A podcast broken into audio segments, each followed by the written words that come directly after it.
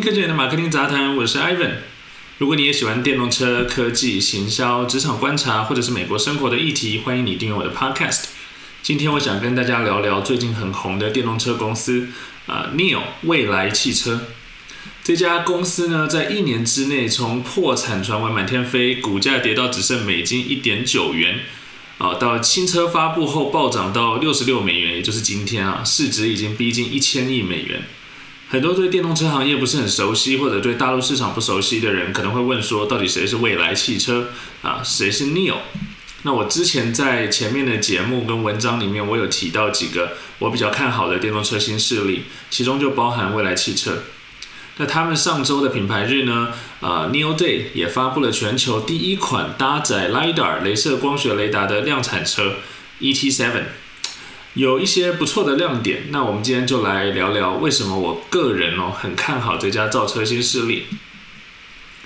随着二零二零年特斯拉引领的电动车风潮，很多菜篮族啊，这个韭菜散户全部都一股脑的跟风入场，天天就在网络上的各种社团问说：“哎呀，特斯拉还能入吗？Neo 怎么样啊？理想可以买吗？哦，你们买 Nikola 了吗？”啊，看到这么多所谓的电动车小白来凑热闹，一来呢，我自己觉得说：“哦，电动车行业终于被社会关注，我有点欣慰。”但我也不免会觉得说，哎，这些想要跟风上车的现象，有点让人担担心哦。就是问能不能买的人真的太多了，而且九成以上他们可能从来不关注电动车，甚至不知道这些公司在干什么，呃，而且也不做功课，大部分就想要知道到底是不是还是一个好的时机可以买票上车。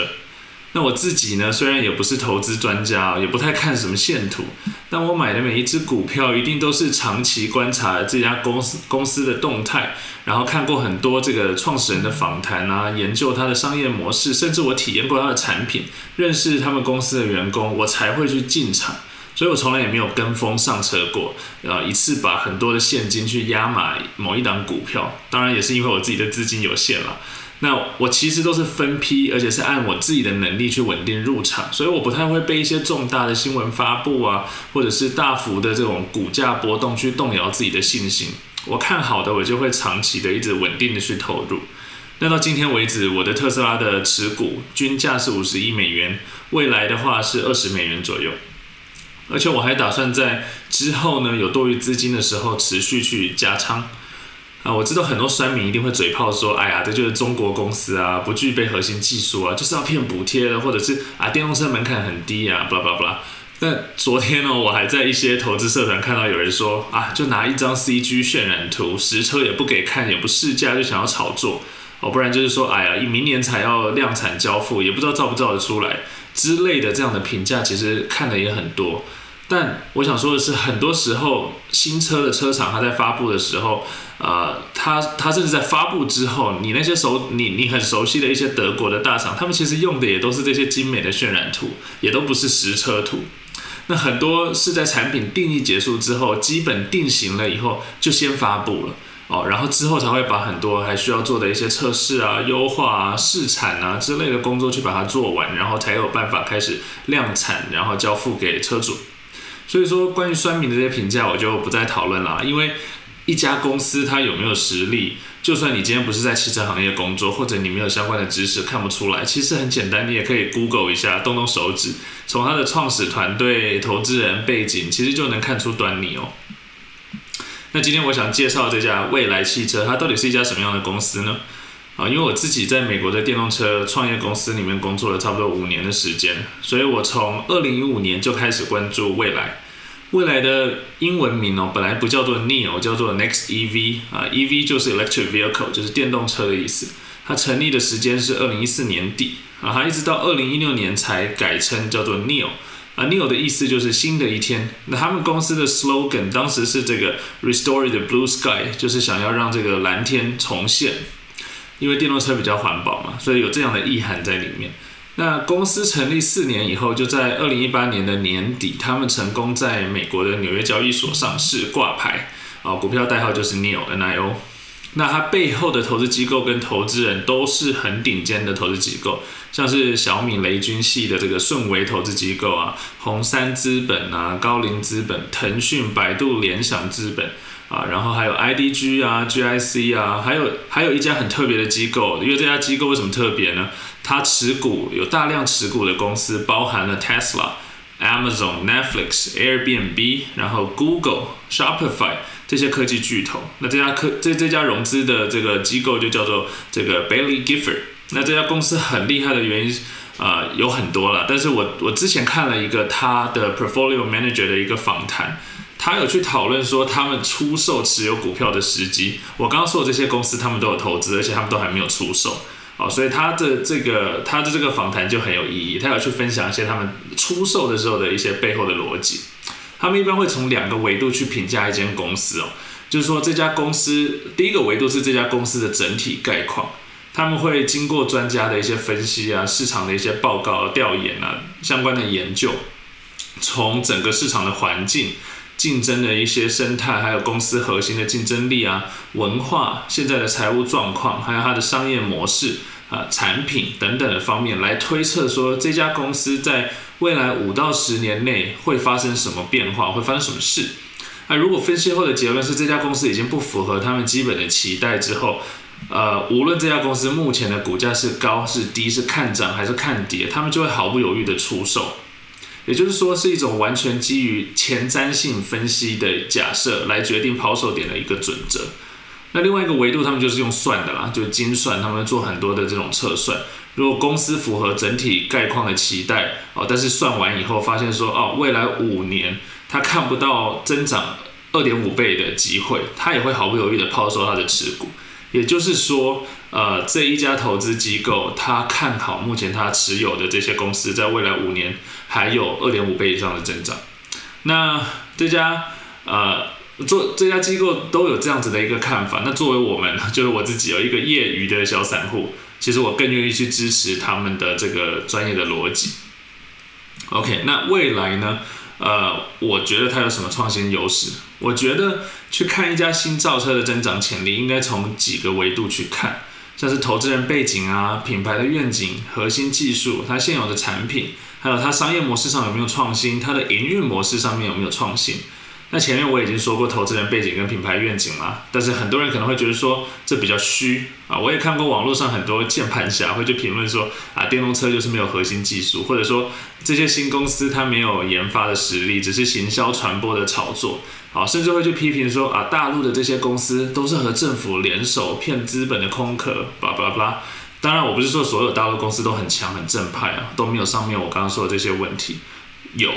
但是我觉得呢，作为一个台湾人，我们保有尊严的同时，也要去理性的看待对岸的崛起哦。我之后可能会做一期专门来讨论为什么台湾最近二十年来人才外流这么严重啊，然后新创停滞、品牌衰弱衰退这些问题。其实很大一部分原因就是因为你内需市场不够大、不够开放，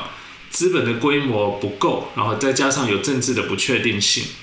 当你的内需市场不够大的时候，你本土本身的一些资本融资机构就会比较保守，那也会导致整个人才市场啊、中小企业的文化跟着变得保守啊，因为他们都想要就是稳定的获利，所以他们就会比较保守。那所谓试错创新的文化就很难被建立，所以会越来越难看到有那些迅猛发展，而且在全球都可以立足的新创公司。快速的兴起，一波又一波，这在台湾就比较少见，不是没有，但是就会比较相对比较少。那优秀的人才也会因为他想要打造或者是参与，呃，这公司做出这个被更多用户啊市场检验的产品，哦，因此外流到海外。那其实这是很现实的问题。那造车其实也是一样哦。大陆确实在资本啊、市场规模啊，你先不去讨论说它是不是很乱，然后很狼、很有狼性，或者很黑啊，或者是有很多不合规的操作，但它确实是具备规模优势的，它能够因着这个环境跟优势去孵化更多创新的模式、点子还有技术哦。所有的创新都是从模仿、模仿开始的。我知道很多人要泡我说大陆很多山寨哦，没有错，但是也因为这样子，他们可以啊创新。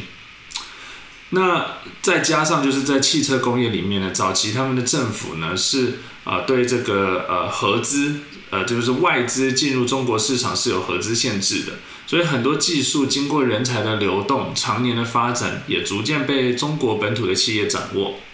所以说核心技术方面，在三电之前我那一期有讲过什么是三电哦。那三电这个领域其实未来就具备了很多的专利，都是有注册的。那它涵盖了马达，就是大陆说电机哦，马达的技术，然后电池模组的设计啊，还有安全安全的部分有一些自研的技术，还有自己自己自主研发的呃电池管理的一些算法方案。它在很多的领域也有一些集成的能力。你从它的财报上面来看，因为它是美国上市公司嘛，所以它都会公布它的财报。它从创立之初一直到今天，其实它研发上的投入几乎是逐年增长的，而且已经翻倍了。公司的呃亏损有一半都是因为研发的投入，所以你还不难看出说未来它对研发是很重视的。除了整车的开发设计之外呢，未来对自动驾驶还有车联网的领域也有很大的投入。它跟 Intel 旗下的 Mobileye 达成战略合作啊，Mobileye 可能有人也不熟悉哦，它是一家以色列的公司，它早期其实就是特斯拉第一代的 Autopilot 的这个解决方案供应商啊，然后后来被 Intel 收购。那这边值得一提的是，未来它还能还把它的能源业务就 Neo Power 独立出来，投入充电领域的研究，而且它一直去推广它的这个换电的模式。换电的概念其实就像台湾呃 GoGoRo 这种电动摩托车一样，就它是去换一个充满电的新电池，而不是去花时间去充电，用这样的概念去解决呃充电的时间问题。当然它也是可以充电了，只是说它多了一个 solution 让用户去选择。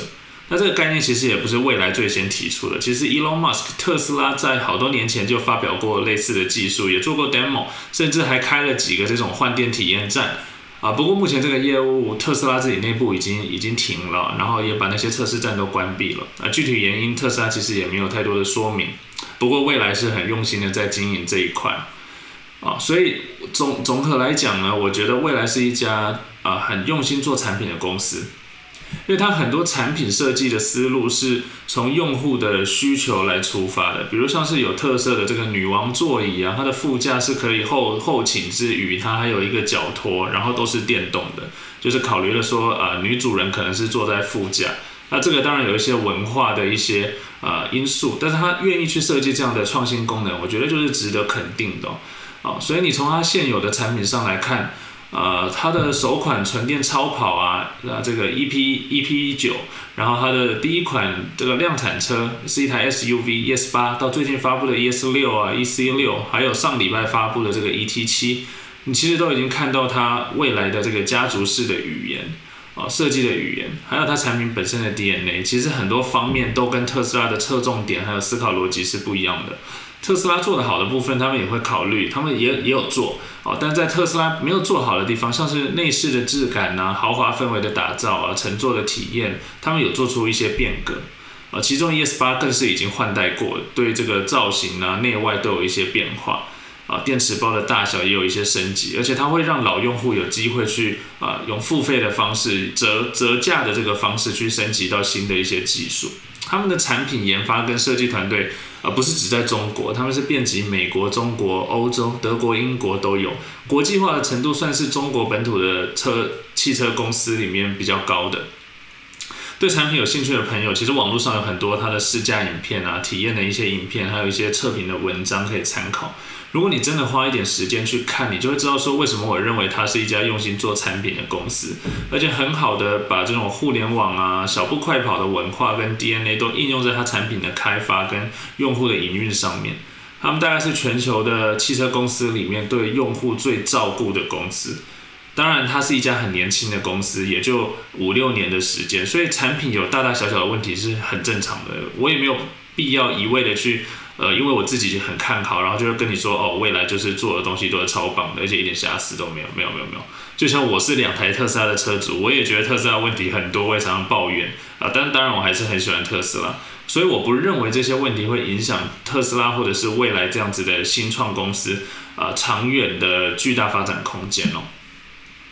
那再来，我想说说商业模式的创新。商业模式和用户营运模式对一个新品牌而言是很重要的一种差异化投入。我们可以从未来它极力打造这种换电，还有电池租赁，还有它刚刚发布的这个自动驾驶租赁的这种模式啊，大概会有稍微能够了解它的这种创新。因为每个市场的用车习惯不同，每个人根据喜好还有他的经济能力，用车的年限也会有比较大的落差。所以在越来越多我们生活中的这个行业或者是服务产品，都已经变成会员化，就你付一个月费，然后去享受它的服务，而不是买断。在这样的大环境下，未来也针对它的电池啊、换电，还有自动驾驶推出类似的这种租赁服务，就是用月费的方式，而不是买断。我认为这是一个亮点，是一个很有趣的尝试。那其他传统的车厂其实也有一些在做会员制哦，像保时捷跟宾士其实都推过，你付一个月费，你可以换好多种不同的车子开这样子。那呃做的怎么样？其实我觉得还要时间去观察了。那去年未来也宣布跟另外一家我也蛮看好的造车新势力小鹏联手，他们在 Neo Power 的充电啊、换电的这些业务上面进行战略合作，而且这合作内容还包括去共享他们的充电。啊，这个硬体设施，还有他们的支付网络这样子。那当然，任何新的概念都是有推广跟教育成本，所以能不能普及被市场接受是需要时间验证。所以这也是一家公司它成长的啊比较大的风险点之一。啊，再来我想聊聊它互联网式的这种 DTC 用户营运。我上一期的 Podcast 有讲到 DTC，就是它直接面对消消费者，而不是通过第三方或者是像汽车就是 dealer 去去跟它的这个用户有一些这个互动。那我认为这也是未来一个比较大的差异化。哦，它类似小米跟米粉做朋友的这种概念，在公司创立的时候，它就打造了比较完善的社群的系统。车主、准车主，或者是任何你感兴趣的人，都能在他们的 App 里面跟品牌方、员工还有用户去交流，也能够透过分享内容、互动等方式去积累他的点数，可以参加活动啊，兑换商品，获取一些特权。那在这几年发力线下体验店之后，这种独特的社群模式，它也从网上走入线下。Neo House 就是未来的呃这个线下的体验店品牌。它就是一种 DTC 直面用户的媒介，它是自己经营的，它设计了很完整的体验流程，在销售啊、交付啊、售后体验呐啊，还有这个用户营运的几个维度都去做一个变革，跟传统的车厂有比较大的区别，考虑了很多亲子的概念。因为中国汽车跟美国的这个市场不太一样，美国是一人一车嘛，那中国更多是一家一车，所以这种模式正好迎合了文化，比较接地气哦。所以网络上有很多这个 New House 的开箱影片，有兴趣的朋友也可以去看一下，就理解一下这个其中经营方式的区别，我就不细说了。那除了他现场对车主的照顾，他们还会那个及时的用一些像微信或者是这个即时通讯的一些软体，去跟车主进行直接的服务跟交流。这对于车主而言是一种新颖而且很舒服的体验。一个品牌它要能够高速发展，并且走得长久，一定离不开它的用户，就是这些很忠实的铁粉粉丝。所以如何去拉拢粉丝？变并把他们变成核心的粉哦，一直是很多汽车公司不太擅长的地方，因为汽车公司很多都很传统，它是一个百年工业，所以你要它今天突然变成哦跟用户很没有距离的沟通，其实是不容易的。那一种独特而且又有凝聚力的粉丝文化，不但可以提升品牌的忠诚度、能见度，我觉得更重要的是可以为这个品牌带来溢价的能力。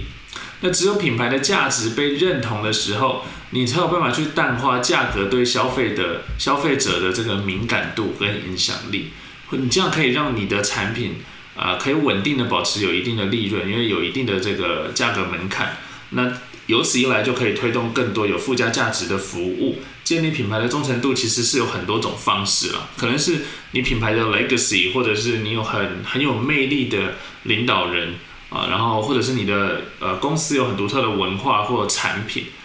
那虽然跟特斯拉始终粉丝粉丝的这个建立的过过程不同，方式也不同，但未来确实在忠诚度和粉丝文化的建立上走出了自己的一条路。你放眼望去，中国本土的这些新造车品牌中，品牌认同度和这个品牌溢价能力最强的，其实还是蔚来。那至于它能不能 sustain，能不能持续下去，我我觉得也是很值得我们啊喜欢电动车的人观察哦。